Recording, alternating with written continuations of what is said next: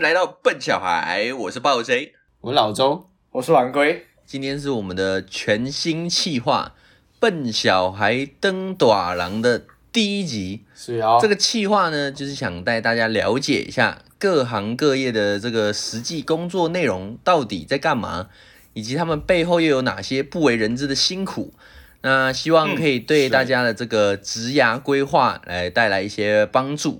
OK，那今天第一集呢，我们很高兴可以邀请到我们的这个好妈吉安东尼。哎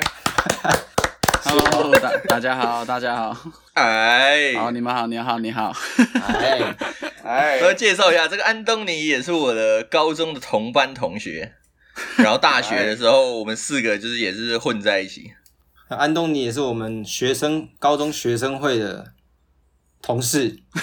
同事 是这样讲的吗？一定要 开一定要拉一下关系。各种关系。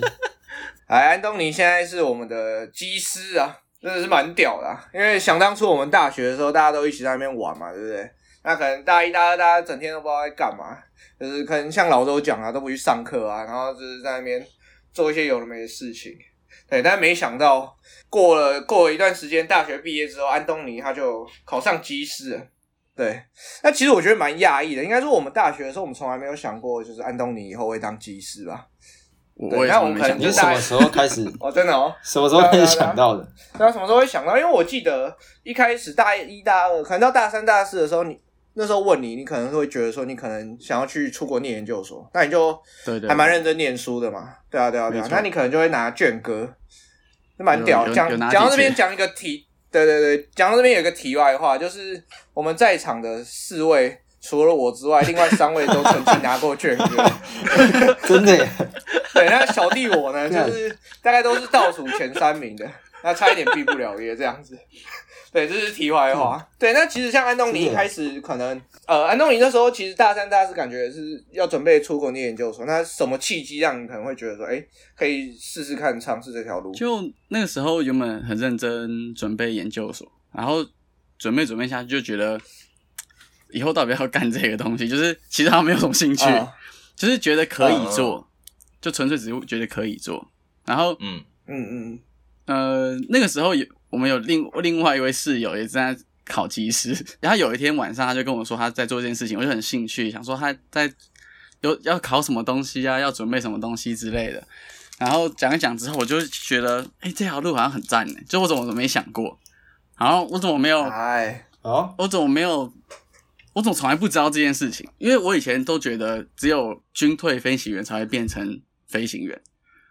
从来没想过哦一般平民老百姓也有可能进入航空公司当飞行员。然后刚好那个时候我女朋友她也想要准备考空服员，想要进入航空业，然后就想说，哎、好像不错，然后就慢慢了解，慢慢了解之后发现，哎、真的不错，哎，就比想象中好很多。哎，越来越觉得不错。对，就越来越不错，你知道吗？就是原本只是听到一个消息，然后越想越不对劲，就怎怎么那么赞？哎，一般人是细思极恐，这个是细思极乐，越想越觉得，哎、越想越赞。对，对啊不太对劲哎，就是好像该转弯了，好像该转行了，没有啦，但是、但是那个时候就也有了解说，他其实没有那么，就可以说没有那么好考，而且嗯，对，它很多东西不是你努力可以，就不是有些东西是你努力可以得到回报，它有需要靠一点运气，或者是可以说点缘分之类的。所以我当时也是继续准备原本的路，然后就是等于说分成两条路来同时进行这样。所以你准备机师的过程中，还还是有在准备原本想要念博士这样子吗？呃，没有没有没有博士啦，没有那么远大。哦，没有博士吗？我 你要硕士我印象中一直都是出国念博士，哎没有啊，那个时候应该有时候只是开玩笑的啦，就是想说念个硕士，然后去哦，老老周当真的，这个玩笑开大我直。接一直老周对傻傻的当真的。没有去想说去科技业工作嘛，啊对啊，哦但是就想一想发现，哦，那个时候还有原因是因为，就是我那个时候就接触一些有关什么类似那种理财的书籍之类。的，然后理财书籍嗯。其实就一直灌输你一个观念，就是、就是越早开始越好，然后你要有那个本金，然后我就想，我就在想说，啊。有什么工作可以在很年轻的时候累积资本，累积的很快，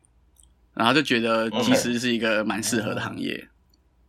因为嗯嗯嗯嗯。他他升值的那个曲线，哎，升值的曲线，我现在怪怪，他那个职位上升的 职位上升的那个幅度，成长的那个生殖生殖器生育率的曲线，对，那个等一下再探讨好了。就是刚老周说生殖器的曲线吗？没有没有没有没有，，OK，那个曲线不太好探讨。但是我是说，比如说变成机长，那他其实没有太多职位的变化，所以但他的好处就是他在前期的时候有比较高的薪水，可以比较快速的累积资本啊。哦然后我就多方考虑之后，觉得这是一个很赞的行业啊、而且就是像那种喜欢开赛车，不像我喜欢那种赛车啊，那种交通工具，对我来说开飞机也算是一个梦想。只是以前从来没有想过，速度，对对对，以前从来没有想过会有机会进入这个行业，这样。OK，是很酷诶。那这个大概是大概是大四的时候嘛，就是快毕业前才开始有这方面的想法，还是是没有没有，还是说是更早，还是说是更早，可能是大三就开始了。我觉得是应该快毕业的时候开始有这个想法，然后但是有一中间有一段时间就觉得 GRE 已经准备到一半了，然后还是先把它准备完再说好了，然后就、就先考了，就先考 GRE 这样，然后考完之后再开始准备。哦，那时候就当兵啊，就一边当兵一边准备这个航空公司的面试啊，或者是一些甄选的资料或什么的。然后退伍之后就开始去投履历，这样。OK，那你那时候有补习吗？因为我哦，所以整个过程多久？呃，补习的话我没有，因为我其实我觉得那个，就我爬文啊，他们说那个蛮骗钱的这样。然哦后、真的假的？因为我刚好就是 我认识那位室友，有跟我讲一些考试的流程，所以我大概有那个心里有那个方向。然后之后，其实你爬文如果爬花时间爬很仔细的话，你就会慢慢拼凑出那个拼图。虽然有些是错的，但是你就大概大概心里有个底啦。然后准备过程就是，我觉得考航空公司它要准备的东西没有，我觉得呃自己能准备的东西不多，除了增进英文能力之外，其他的真的能准备的不多，所以其实也是一直在呃，就是没有想象中的那么多东西要准备，只是要等很久，因为比如说它是一关一关的考试，它第一关比如说笔试，笔试考完你可能要等几个礼拜，他跟你讲结果，然后再去做一个那种飞行员潜职测验之类的，然后做完，然后要等一阵子，然后你其实你可以在那个等待时间准备下一关，其实也许都来得及。啊，OK，这样整个过程可能需要三四个月吧，我觉得运气好的话。OK，嗯，所以他是一年四季都在招人吗？呃，现在是有一个特定时间？哦，它是固定的，就是它就是像开一个窗口，然后别人可以送件，然后等到它的那个数量达到一个他想要的数量之后，他就会开启，就是这一群人开启一个新的流程，这样。那你那时候考试都通常它里面都在考什么？像你笔试的话，它里面的问题都是什么类型的？它其实笔试就是数学、物理，大概国三高一程度这样，没有很难。哦，是哦，对，就是以我是理组的人来看的话，算蛮简单的。对，哦，然后还要考一些一些性向测验之类的吧，其实有点忘记了，考蛮久了，考了半天，考一堆东西。哦，但是就是都都是跟飞行的内容比较没关的哦，没有关系，都是一些关系。哦。哦，但是性向测验也也许他想要挑出某些心理特质的人，但是我我也不确定他实际上想要挑什么，因为那题目都很奇怪。对对对，对哦，像像是什么？你喜不喜欢很快这样？呃，喜不喜欢很快什么东西？就比如说，你喜欢速度感这个还是什么东西的？你说题目很奇怪，就有有可能吧或者是说什么，比如说什么，你看到一个沮丧的人，你会有什么想法之类的，之类类似这种东西吧。哦，真的假的？对，我我忘记了啦，好酷哦有些那种选择题之类的，就公司里面的笔试的那个性向测验比较奇怪，但是之后会去航空医学中心做的一个性向测验，那个就你可以大概觉得他想问你什么，就是哦他就会比较明显，就是哦你喜欢你喜不喜欢坐云霄飞车啊？你比较喜欢拳击比赛还是足球比赛之类的？哦你就会大概推敲出，哎呦，你想要问出什么东西之类的。反正选一个最刺激的就对了。蛮酷的，真的蛮酷的。对，那呃，所以后来你顺利面试通过之后，就开始去做受训。那我记得你有跟我说过，这受训的过程其实算蛮长的嘛，对不对？然后其实我觉得算是呃蛮蛮严谨的，因为是要一起住宿之类的，对吧？像我我现在其实勉强来说还是在受训啦，就是嗯，还算是不是正式员工这样，但就差是是差一点点，因为疫情的关系，航班减少。嗯嗯嗯，是但是是，受训的话，因为它分成很多个阶段，然后每个阶段几个月几个月，所以加起来就是也快两年这样。嗯嗯嗯嗯嗯。哦，就所以录取到到变成正机师，中间会有哪些经阶段呢？就我们刚开始进去之后，会有一些地面学科。地面学科就是很像在念大学那种感觉，就是有八九个学科，然后老有老师上课，然后你就要考试，然后怎样，然后大概四五个月，然后四五个月考过了之后，他就公司会送你去国外学飞行。然后学飞行就是学就是那种小飞机，螺旋桨飞机的飞行。嗯然后其实快的话，五个月内应该可以学完。只是我那时候运气比较差，就是呃，美国的冬天天气不太好，然后常常不能飞，所以拖了、哦拖了两个月，所以我去七个月才回来。OK，然后这样子已经已经一年了吧？这样算起来已经差不多一年。啊，然后回来台湾之后，就是他们算是一种就变成进阶训练，就是你要开始学再学一轮地面学科，但是这个地面学科是为了你要去操作民航机，就是客机的学科，然后大概也三四个月，哦然后学完之后通过了就进入模拟机，模拟机就是针对你选的那个机种去做训练。那模拟机的话，也大概三四个月吧。然后模拟机飞完之后就考核，会作为一个实机的考核，就是就如果你们看我 IG 的话，就是有一次我在桃园机场做那个考试，有啊。一个教官跟着我一起，然后飞那个飞机绕了桃园机场，这样起落三次，这样、啊。实际的考核。然后考核之后，职位就会变成培，哎，突然忘记什么职位叫什么了，类似培训训练的副驾驶啦，就是你做哦副驾驶的事情，但是你是一个训练生，嗯，对，哦，然后就是 first officer 嘛，对不对？呃，second officer，因为 first OK 就是副驾驶了，所以 second officer 就是训练中的副驾驶，这样。OK OK，对，就是你已经做你哦。你在做跟副驾驶一样的事情，但是你是一个训练生，因为你要累积一个趟数之后，你才能在考试变成正式的副驾驶这样。然后这件事情哦。如果没有疫情的话，应该两个月可以搞定，但是因为疫情的关系，然后所以现在已经搞了大概嗯半年了吧，还没有还没有搞，啊。对。OK OK，这么麻烦，对吧、就很多道关卡，因为其实，呃，如果是以我自己训练的话，就觉得其实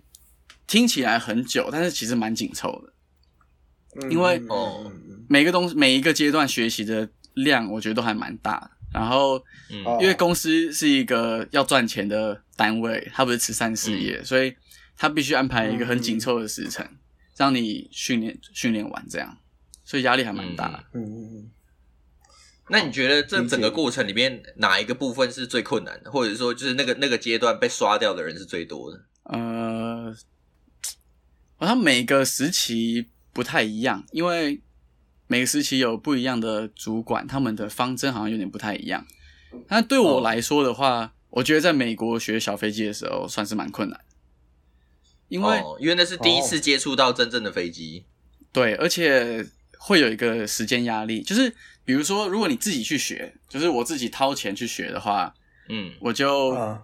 反正学的好啊，跟开汽车驾照一样，你想学多久哦随便你，你有钱嗯就是老大。可是因为我是公司出钱训练我们，所以公司一定会安排一个稍微紧凑一点的时程，这样。嗯。就是会有一个压力就是每个人训练的时间都一样，就是你到第几堂课就要考试，要考什么，到第几堂课要考试要考什么，然后嗯我觉得都不是在百分之百，就是你自己的那个把握度不是百分之百的时候就去考试，所以这个压力就特别大。OK。哦，OK，我觉得在美国是最难的。那所以真的有人被刷掉吗？有有蛮多的啊，像我们班一期一期的话，我们这一期大概三分之一吧，然后多的话可能哦二分之一这样，我靠，太多了这么？多啊！三分之一应该算不多的。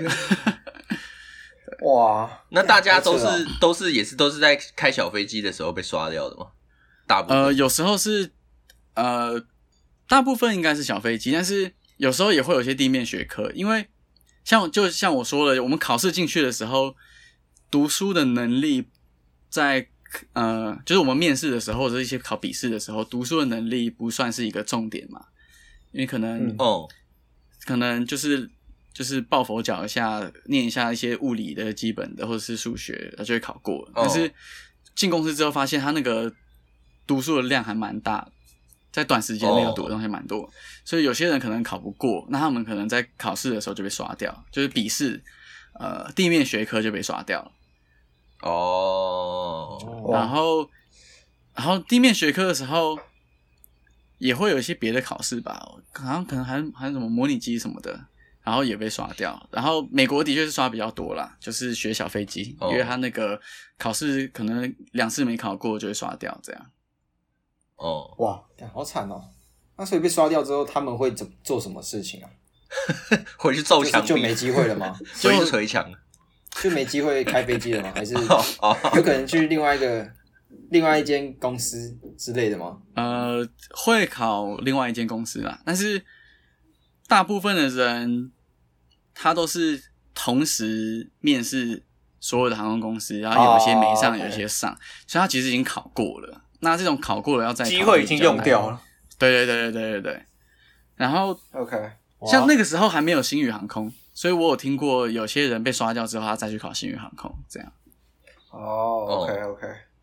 但是他这一次被刷掉，他就不能再去同一家航空公司考了，还是每家公司的规定不太一样？就都哦，就就是每家航空都都会说不行。对，就是我很少听到有面试一家第一次失败，然后再重新面试一次。他跟大家自我介绍就说：“哎、你好，这是我的第五十六次参加考试。然后发现是一个中年大叔，那个是，你还以为他是教官，结果他也是考生。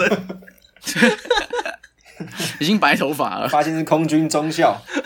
这里我熟，这里我熟，那个厕所在那里。你你应该是报名错了，应该是那个军退教官来面试的。呃，没有没有没有，我第一次学费，我第一次学费。哦，对，这个有年龄限制，对不对？报考呃，没有没有书没有书面上的年龄限制，但是我觉得多少会有公司他们对他们来说，他们想要找越年轻越好，因为哦，我觉得超过一个岁数，可能学习曲线就不好了。我觉得，嗯，像我们班当时考进去的时候，大概大学应届毕业生到三十岁都有，哦，哦，但30是岁，但是你可以比较明显的发现，呃，二十八岁以上的人在学飞机操作会比较慢一点。真的假的？OK 对 OK，所以其实我们现在还有机会的意思吗？呃当然有机会啊，当然有机会。哎 哎哎，哎，老周要不要，考虑一下？老周要不要考虑一下？好，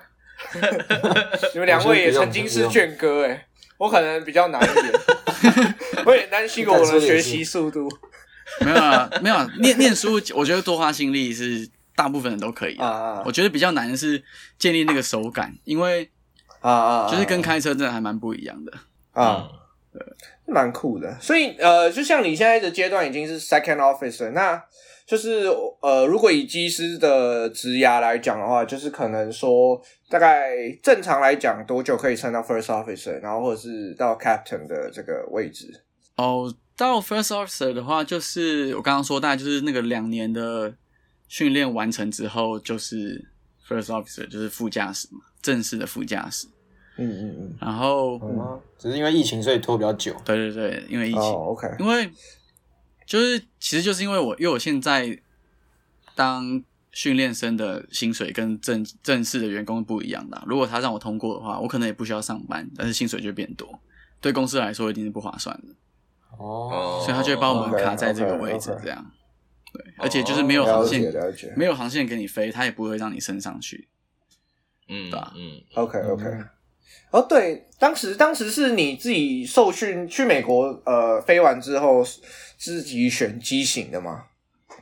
哦，对啊，机型的话算是我自己选的啦，但是它的规则就是每一期公司会跟我们说，哎、你们班假设比如说你们班十五个人，那你们班十五个人的话，就有六个人会到这个机队，六个人到这个机队，三个人到第三个机队，这样，然后我们自己私下去瞧一下然后瞧不出来的话就抽签这样。对，哦，真的哦，OK OK OK，理解。机队的意思就是那个那个型号吗？对对对对对，那个机队自己分。就是机机队的话，就比如说这个机型，波音七七七机队，就是你去学那个飞那个机型的话，你只能开那个机型的飞机。对对对嗯 OK 我算是有选到 OK，自己想要的啦，只是我没想到疫情可以影响到那么严重。对，真的蛮严重的。对，那你说如果呃 second officer 过完之后要升到 captain，一样也是累积飞行时数嘛，就是小时累积的时数要够，然后才有机会看可不可以上去到这个 captain 这边。对，就是如果副驾驶要升等成正驾驶的话，它的呃规则是累积时速、飞行时速，但是另外一个最重要的是你的年资，因为它一定是按照年资去排队的。就是比如说他的年资比你前面，大家时速都达到了，那一定会是他先去升等，然后你等他升等完之后，你才去升等。但是升等其实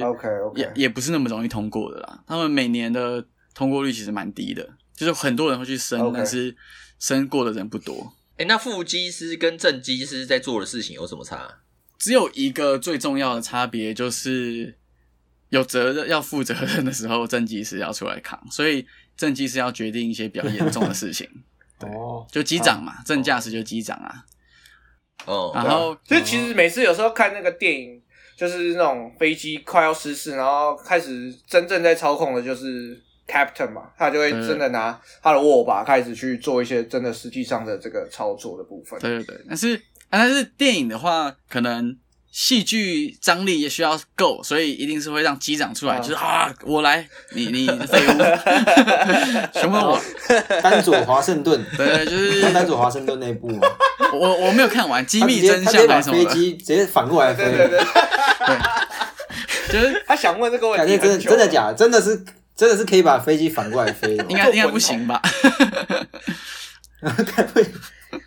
哎，他说就是因为他反过来飞，所以大家才活下来，有这种有这种想法吗？我觉得没有人会敢去试吧。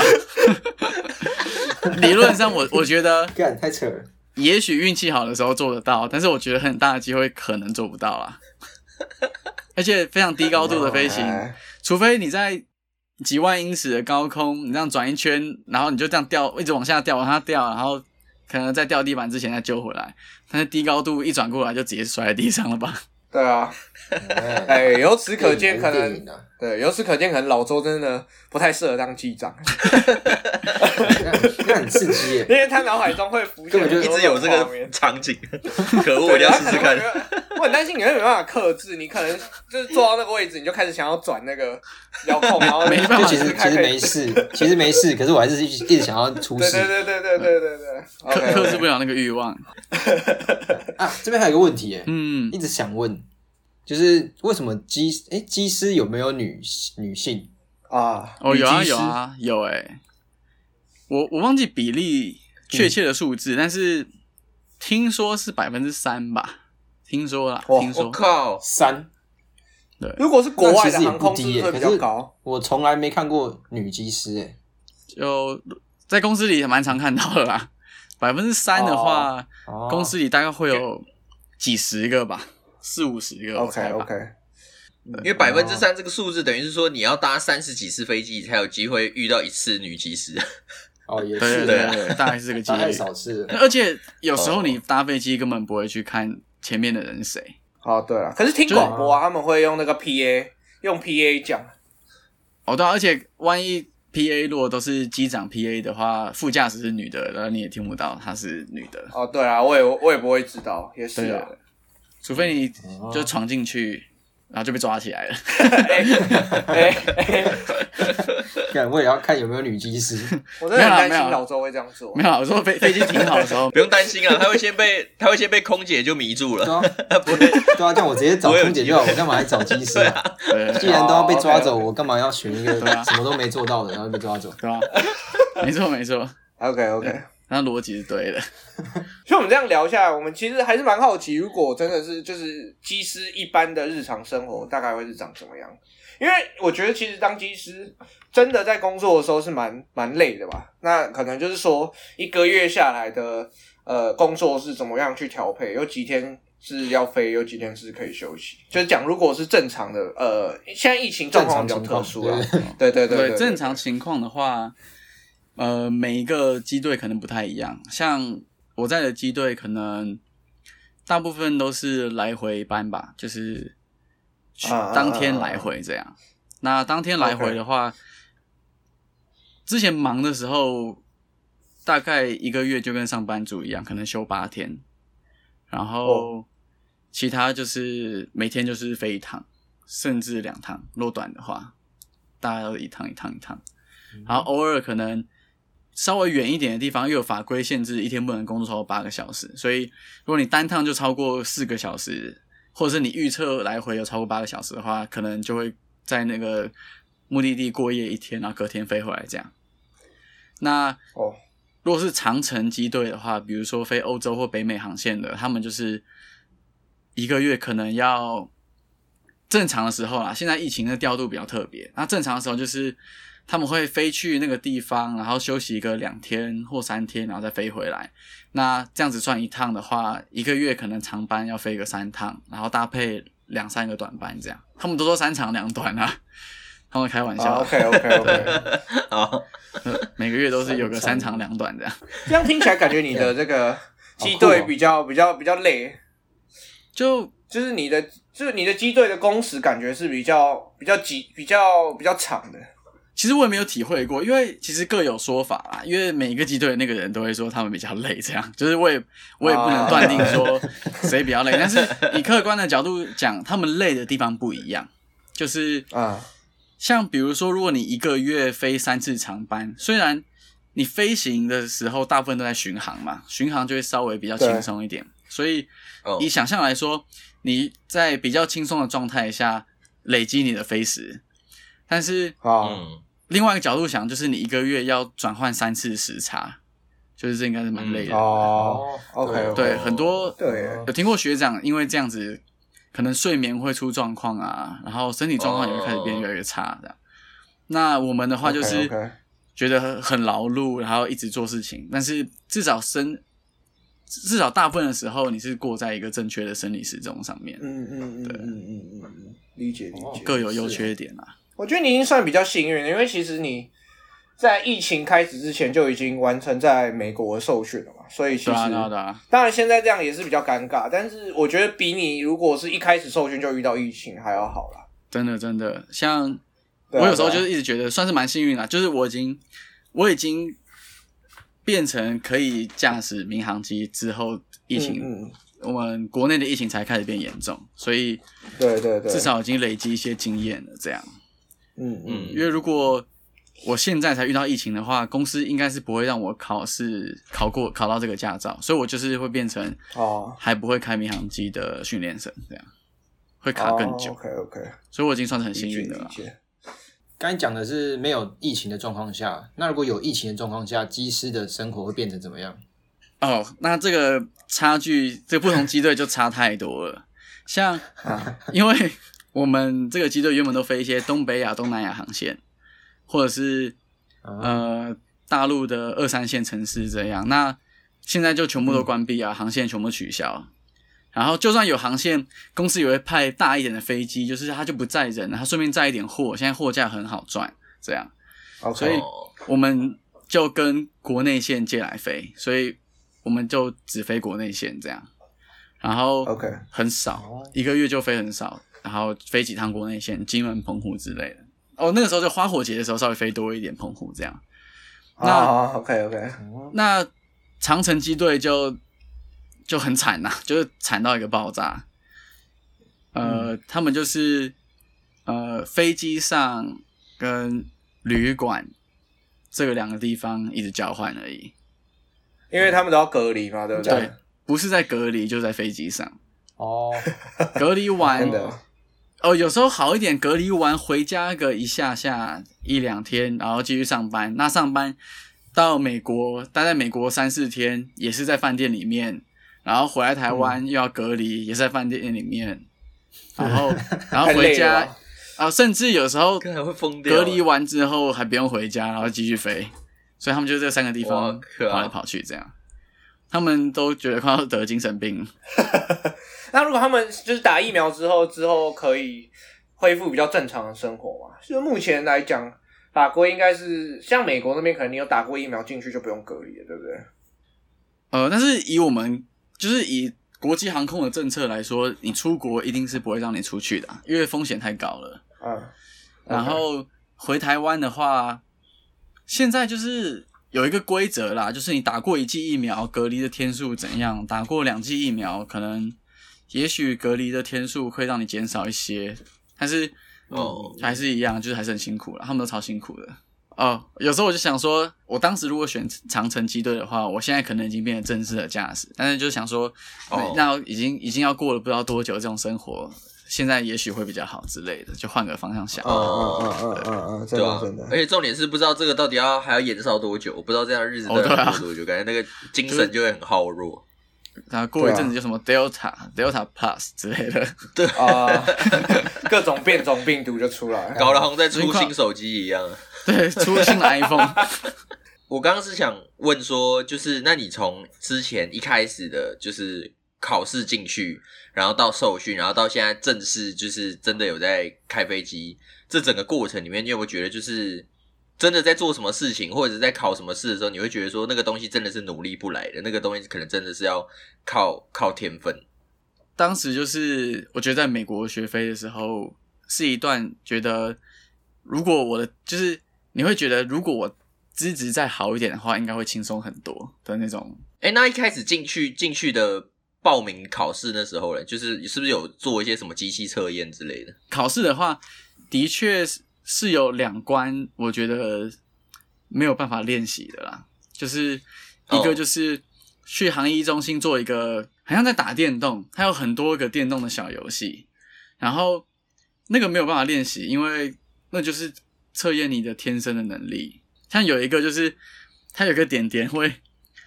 它会一直往下跳一个，还有一圈点点，它很像圆形的形状，它有比如说三十个圆圈，它就会一个一个发光，一个一个发光，一序一秒发就是往下跳一个，然后当它连续跳两个的时候，你就要按一个按键，就是它、对对，然后这样持续三十分钟，哦，然后你就要三十分钟，对，持续，然后你就要盯着电三十，分钟，对，看你会发飙走人哦，而且我我我我都不敢打哈欠，因为你万一打哈欠你就错过了，因为那个可能大部分人、哦，那个大部分人都不能错过，然后你可能一错过的话，哦。你的分数就变很低，因为他是他的分数都看那种 PR 值的，所以哦。比如说百分之三十的人都不会错过任何一个，那你不然错过一个的话，你 PR 值可能就七十这样，哇。就是就很紧张，就是眼睛是这样看着，然后就有点流眼泪，但是就没办法，就是 一定要撑完，一定要撑完。然后那一关的下一关，看三十分钟好扯哦，那一关的下一关是荧幕上会出现很多点点，然后都是随机的。但是当有一次换到有四个点会变一个正方形的时候，你也是按一个按键，然后那个二十五分钟，他这两关连续的，我觉得 很痛苦，我现在都觉得眼睛好酸哦。好酷哦！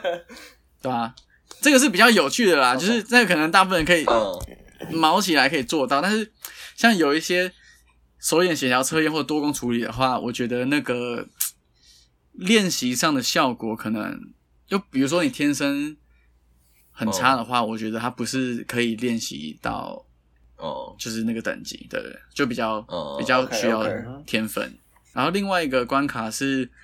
公司会直接叫你进去他们的模拟机里面，然后大概跟你讲一些、讲解一些简单的概念，然后就要叫你简简单的飞行，然后那个就是完全是靠，我觉得是完全。也不能说完全啊，不能说那么笃定，但是八成以上是要靠天分，因为没有所有人都没学过，然后一进去，你要在很短时间内学习这些东西，就是他完全在测验你的学习曲线，这样。你说的这个考试是是他你在报名的时候的考试哦？对对对，在那个很多关卡中的其中一个，哦是哦对。所以在那个之前，我就在电脑上下载那个飞行模拟的那个，飞行模拟器，对对对对微软的那个，哦，我是下载另外一个是 X Plan，它是哦类似、哦跟微软的那个是类似的，大哦大同小异。然后我就选那个我们会考试的机型，然后就去哦上网查它的面板是什么意思啊，它显示只是啊这些什么功能，然后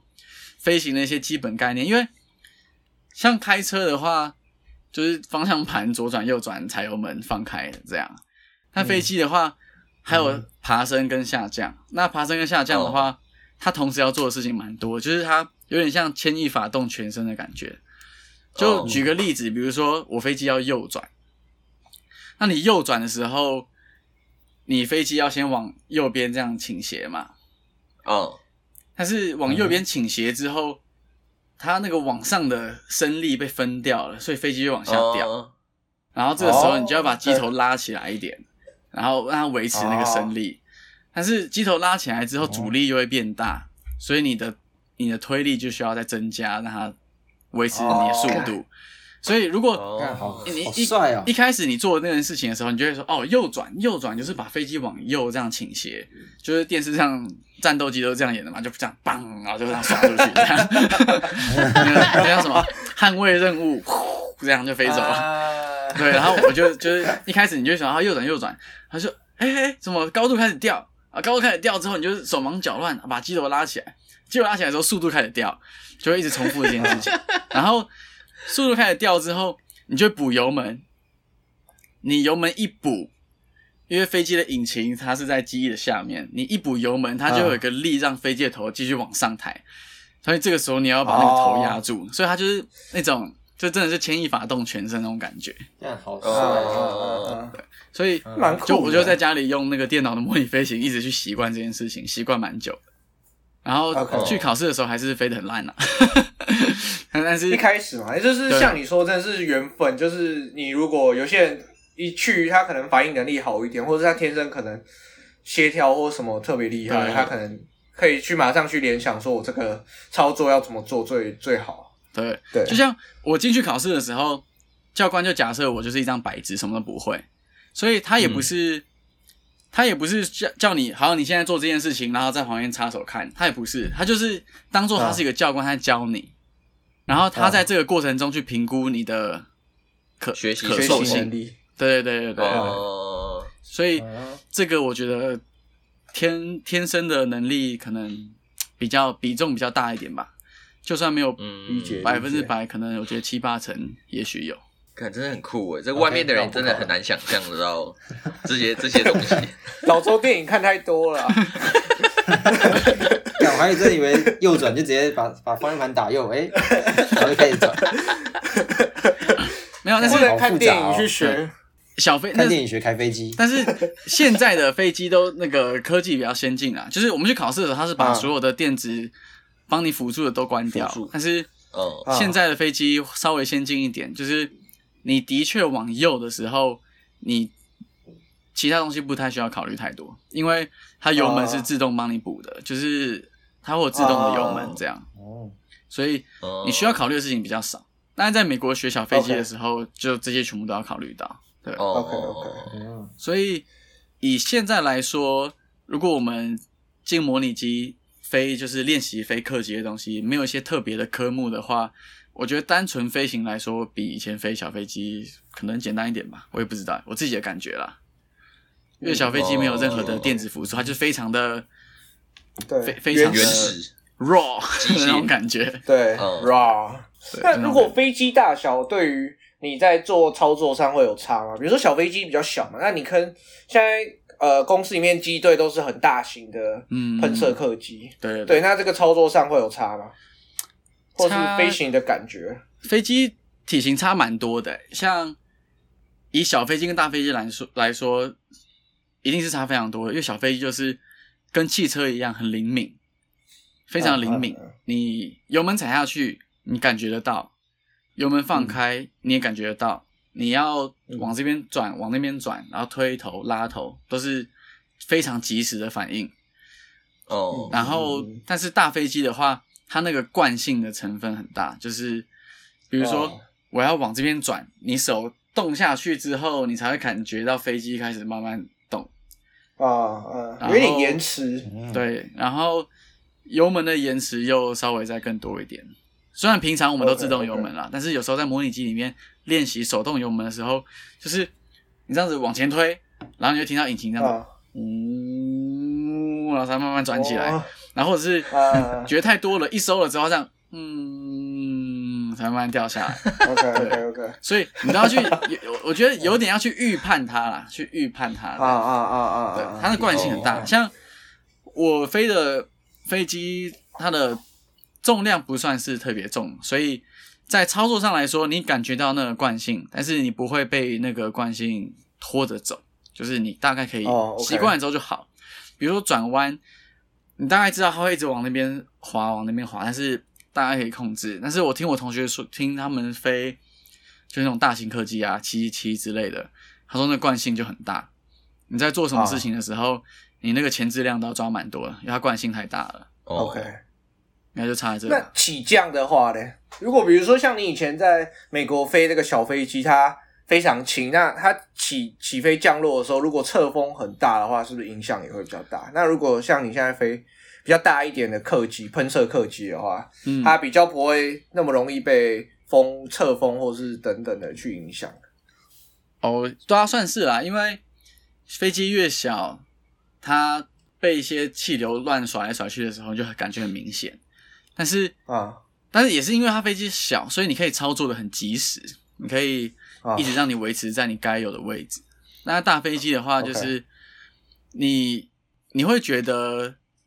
比小飞机少一点，但是它更难修正，嗯。因为你很难抓那个修正量。对，嗯。像嗯嗯嗯是有听说越大的飞机应该会越好落地啦，但是这又跟我刚刚讲到哪一个机队比较轻松的问题一样，就是每个人都会说他们机队飞机最难落地这样，所以我我我也不好去评，我也我也不好去评论这件事情。但是我我是觉得我们的飞机还蛮难落地的，就是嗯，哦，真的。是真的蛮难的啊，真的蛮难的。因为我们的飞机的特性是它速度很快，但是飞机比又小，所以就是整体的画面看起来你会觉得是，我觉得还蛮可怕的，就是它那个速度很快，哦然后你要在比较短时间内做出很快的反应。像我个人在开飞机的时候，我觉得我最大的缺点就是，我觉得我神经传导的速度没有那么快。其实我在判断事情可以判断的很清楚，但是我觉得我天生的那个神经传导不是那么快，所以当我去判断的时候，我就觉得一直有慢半拍的感觉，所以我就要靠一些手感去提升这个速度。可我觉得其实对我来说，你的反应速度已经算蛮快的，就是因为可能说应该说以前就是一起运动或干嘛都感觉出来，至少你协调性是 OK 的。这样应该说真的开飞机的先天要求的条件是蛮严格的，对不对？应该算是严格吧，毕竟对，就是要载那么多个人，然后你不是每天都是无风的落地啊？就是其实像台湾本岛的天气都还蛮差的，每次像冬天的时候，每次去金门跟澎湖的时候都还蛮惊险的，风风很乱，啊就是就是你的那个对，你就一直拿控制器甩来甩去，然后飞机也甩来甩去，然后不知道是自己甩的还是风甩的，就是哎，不知道是谁在做这件件事情。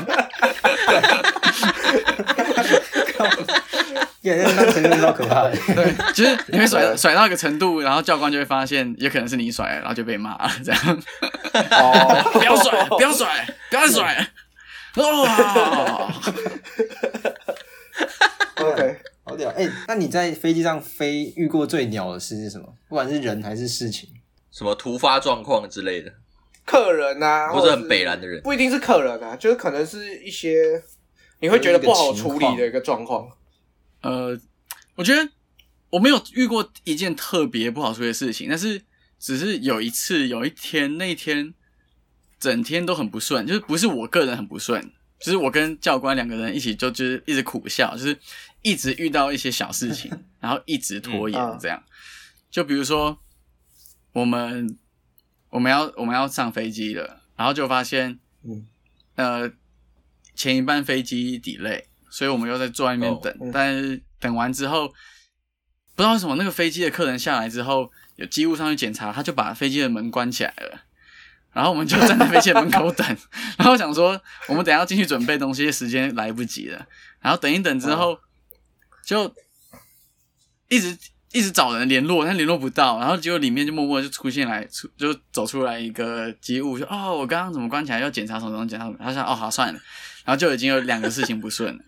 然后一进去之后，就一直有一个系统错误跳出来，然后哦我们要去解决的时候，它又不见了。然后过一下之后又跳出来，它就打断我们在做的事情。哦这个东西就想说，好啦，我们就假装它是坏的，然后我们就下定决心去处理完。处理完这件事情之后，就浪费太多时间。就是飞机要出发都要去跟塔台还有航空管理管制去要许可，你要有许可你才能出发。但是因为我们已经耽误了我们，嗯我们已经错过了我们原本预定的那个许可时间，所以等于说你要重新去排队。那排队的话，哦又在飞机里面哦等，然后就两个人坐在里面等，也蛮尴尬。然后等等完之后，出去飞飞到目的地之后，就刚好，因为像台湾国内线，他们都有去安排好每个航空公司的航线，所以如果你没有在你原本预定时间出发的话，你就会可能跟别人一起到，比如说金门之类的，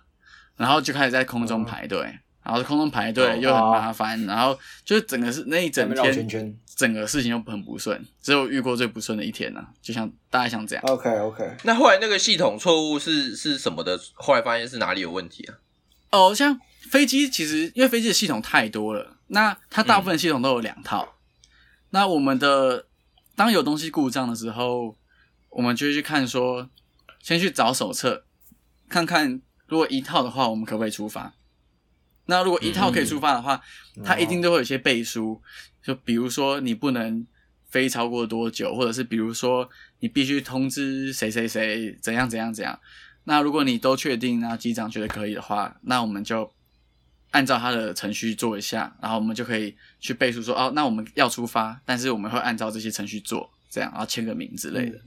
所以只要有一套也是、哦也是可以出发，对。对啊，哦，那其实这样讲起来，就是我们其实大家都觉得可能当机师是蛮帅、蛮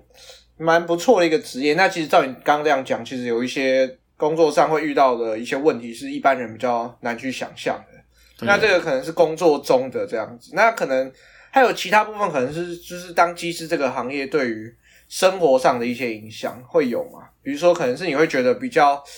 比较需要牺牲自己的一些生活的一些部分。像，因为其实我没有体验过，我也比较，嗯嗯我也比较难讲。我目前体验到的都算是，呃，如果撇除掉工作的那天，其他时候像我放假也比较多，所以以班表上去看的话，看起来会是蛮轻松的。但是，嗯，像我听说一些学长他们生活的话，比如说如果我们这种短程航线的机队，那就会很辛苦啦。因为虽然你是每天上班来回，听起来是这样，但有时候你是早上三点要出门，有时候是中午十二点出门，哦。对，哦，所以就是是这样子一直交错的。有时候连续三天都是早上三点出门，然后休息个两天之后又变成中午出门，所以你你的啊。时间其实蛮难安排的。那长城航、长城航线的话，那就更难就更没有时间安排这件事，因为你就是飞了就在国外，然后你回来台湾，你可能需要一两天时间调时差，然后休息了一两天就结束了，因为你要回去上班了之类的，像这样。哦，那像你如果是早上三点出门，然后你是短程，然后你这样可以当天来回了，那你这样回来到家时间大概是几点？如果航程是三个小时的话，所以在空中时间会待六个小时，那会在那个地方的地面上可能待两个小时，所以就哦，一两个小时。那假设一个小时快一点，那七个小时。那如果我三点出发到公司，要提早两个小时报到，所以我起三点出发的时候到起飞可能是七点起飞这样，所以啊，OK，这样已经十好几个小时了。天哪，好久哦。干！对！所以 所以其实你们工作时间八小时是真的不止八小时，是对啊因为超过。对啊，对啊，对啊，对啊，所以你这样回到家，可能凌晨三点出门，你可能回来是可能是四五点，下午四五点这样。对对对，一定是下午啦，不会有中午回来的。我举一个已经很短的，像飞澳门，澳门的飞行时间大概不到两个小时，台北、澳门大概九点起飞，那我是要七点报到，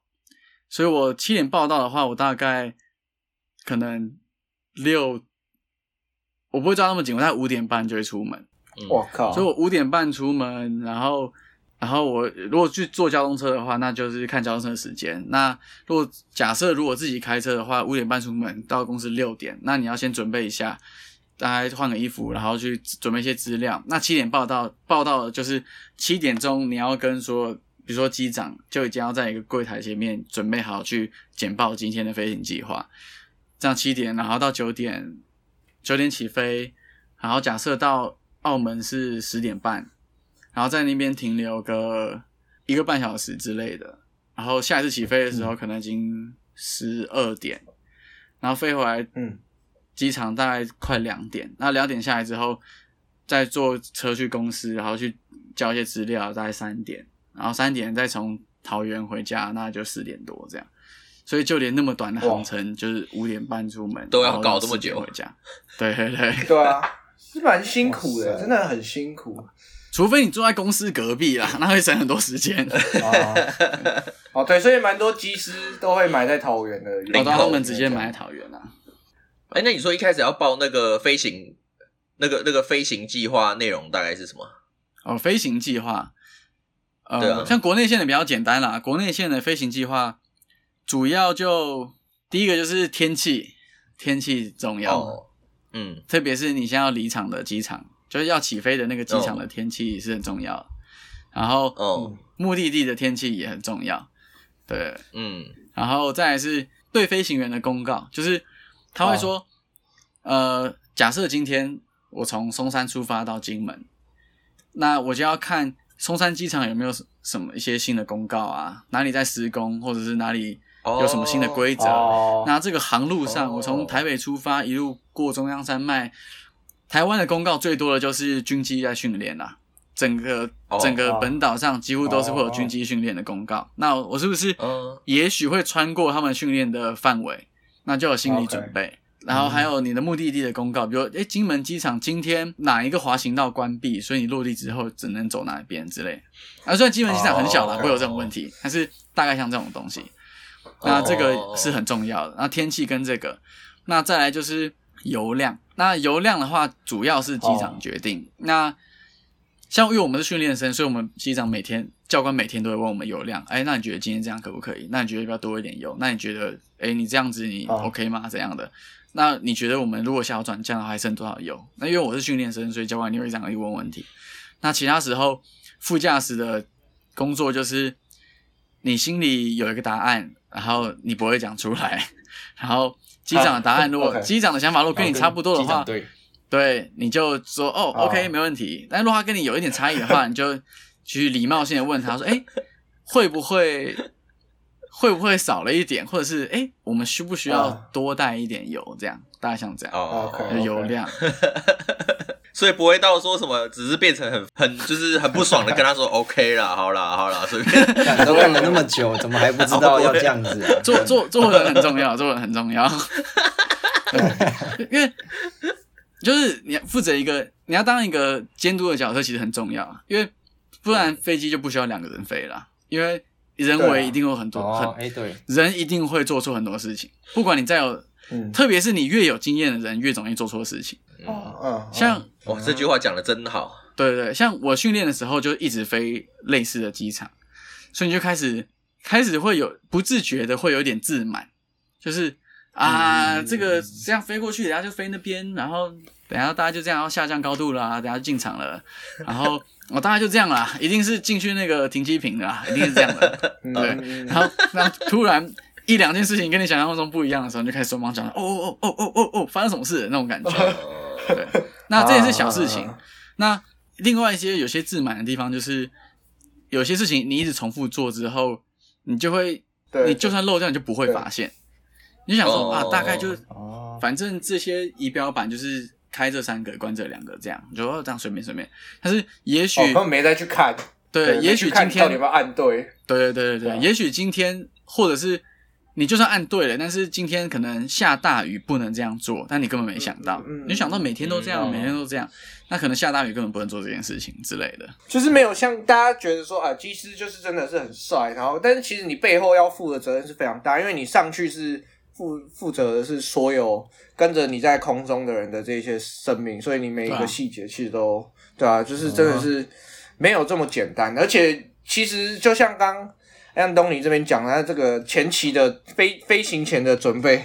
就已经很久，然后就是其实你要在你工作的时候要保持很高的专注，其实蛮难的啊。对啊，哦，就是在在公司里面，就是他们会一直探讨，会一直探讨人为的因素啦。因为现在的嗯。电子系统、机械算是算是非常可靠，那大部分出问题都是人出问题，而且都已经有两个人了，还是会出问题，所以就是我觉得要承担蛮多风险跟责任的啦。那机师问一下，机师那边有没有降落伞啊？那那没有，如如果 真假的？不是你，你可以想到另外一个问题，就是你反过来想，如果机师有降落伞的话，你敢坐那个飞机吗？那机师就直接跳走了。对啊，就是如如果还有降落伞的话，你根本不会坐那台飞机，因为以人的本性来说，当我处理不了这件事情的时候，那我就先闪人。对啊，所以所以就一直有这个疑问的。没有啊，当然就当然知道不会有，可是就还是说其实是要相反过来，就当他今天侦测到这台飞机有点就是失去控制的时候，然后那个机长的那个那个安全带就全部锁死，不让你走，没有没有没没有那么可怕。绑在椅子上。哎、这太可怕，谁敢去当干给我搞定，疯子？给我搞定他再说。有时候是机器的问题，然后你叫机长自己死在那边！你你想都别想，你想都别想。想逃啊，你以为你够快吗？门人都没有。我我是觉得，我是觉得人，我觉得没有降落伞其实就够了啦，因为人都啊，某方面来说，人都算是自私的，就是你嗯你会想要保有自己的性命，所以啊，你其实我我觉得发生那种情况，也许不会想到有多少乘客。当然，我没有承啊承担过那个压力，我我没有办法很笃定。但是从比如说另外一个例子好了，就是像我之前从来没有载过那么多客人，然后嗯我就要第一天去上班之前，我就想说，哇，好紧张哦，就是第一次要载，就是快两百个人在后面呢，就是我会不会不会等一下不小心搞错什么东西，然后或操作的不不 smooth，这样就是还太剧烈的吵架，然后后面的乘客就全吐了之类的，然后想说，哇，会不会发生这种事情啊之类的，他们会不会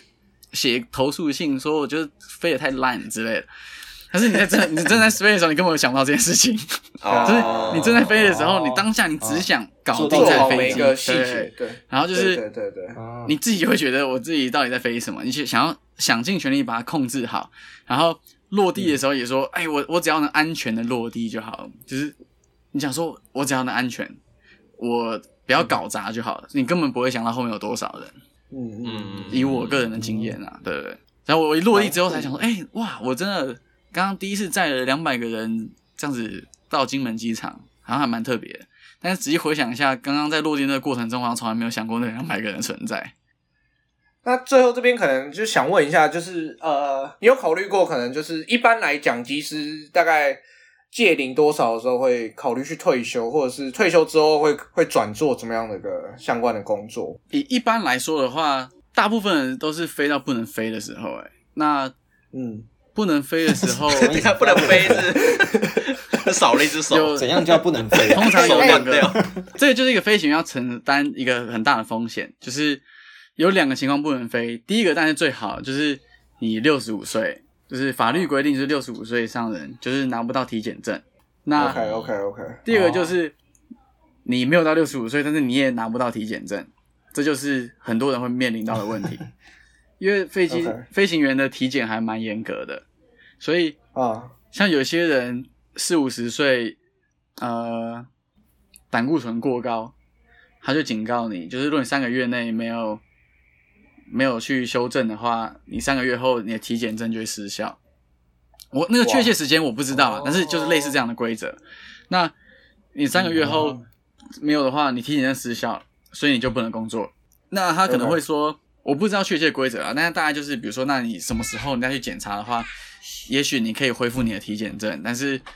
但超过那个时间，那如果你你那个病就好不了的话，等于说你这一辈子都拿不到体检证，那你就等于失业了，因为没有体检证你就不能开飞机。那我自己的话，我原本是想说，如果哪一天可以财务自由的话，我就不想就不想飞了。但是哎，也也许到了那一天，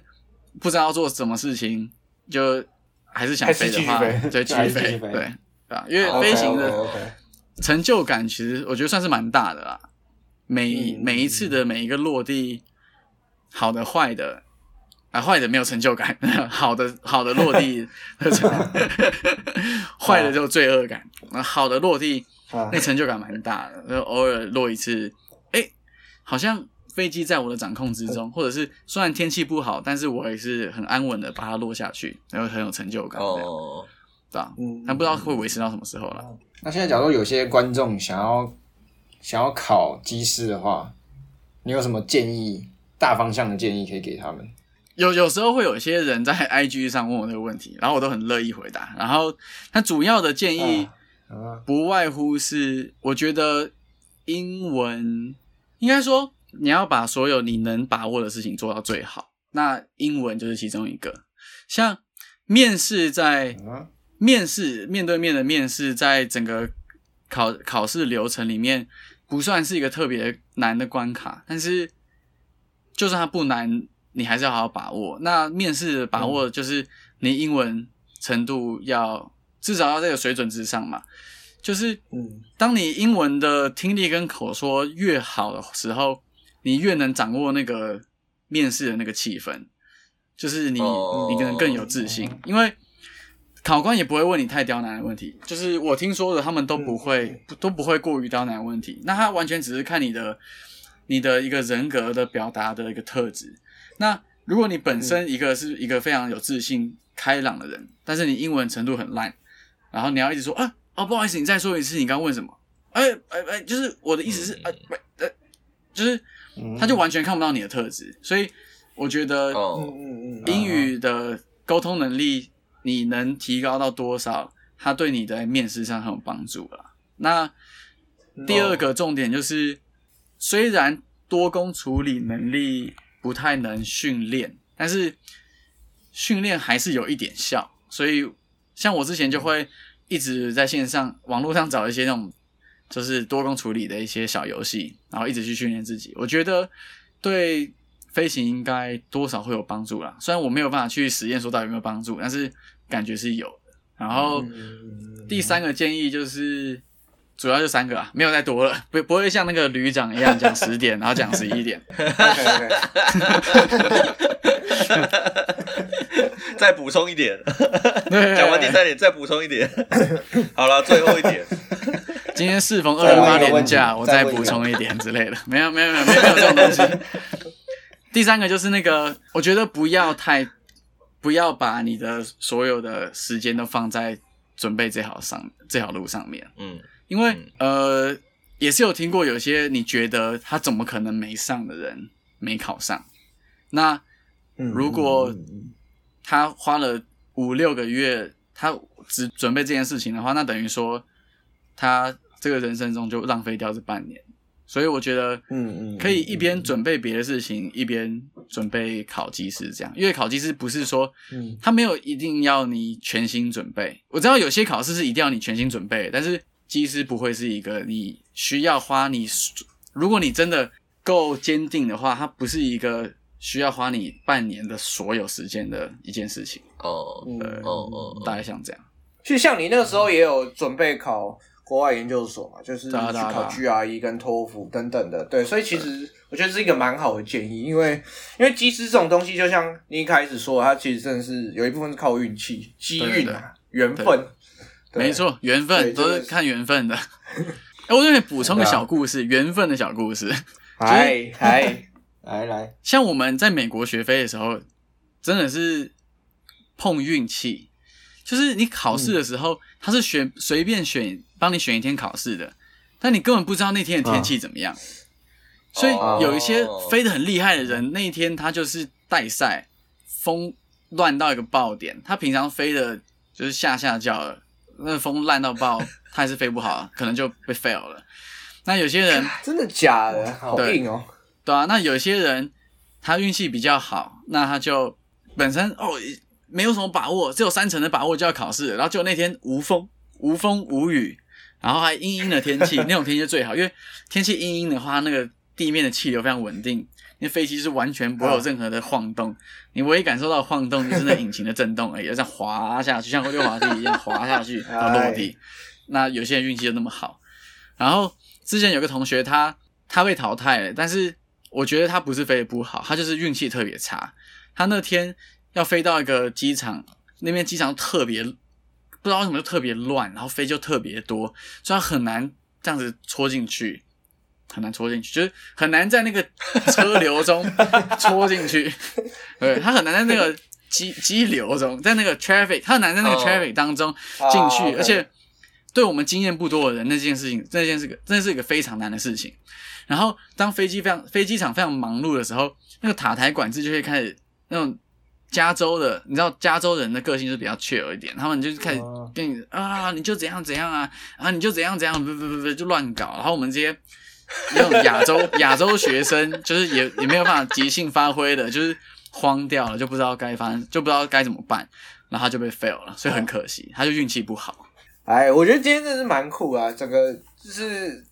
这个特别企划嘛，我们找到一个很屌的一个职业，就是技师，然后刚好是我们很熟的一个人，对吧、很熟的安东尼来很仔细的讲解给我们听。那其实我觉得，安东尼啊，我觉得如果大家有什么问题的话，一样可以留言。对，那我们可以尽力帮你们回答，或者是你们有想听一些什么特别的这个职业的一些内容。或者是你本身就在从事什么特殊职业的话，也欢迎来跟我们报名，来上我们的节目来聊一聊你的这个特殊职业。本身从事特种行业，哎，刚好现在都被 shut down 了，比较有空啊。最近很闲嘛，反正不用工作，对就来录个音啊。哎，就来录音，OK 啊。今天真的很谢谢安东尼来跟我们一起录音。耶、对，耶呀，那我们今天节目就到这边啦。我是晚归，我是暴 J，我是老周。那我们下次见啦，拜拜，拜拜。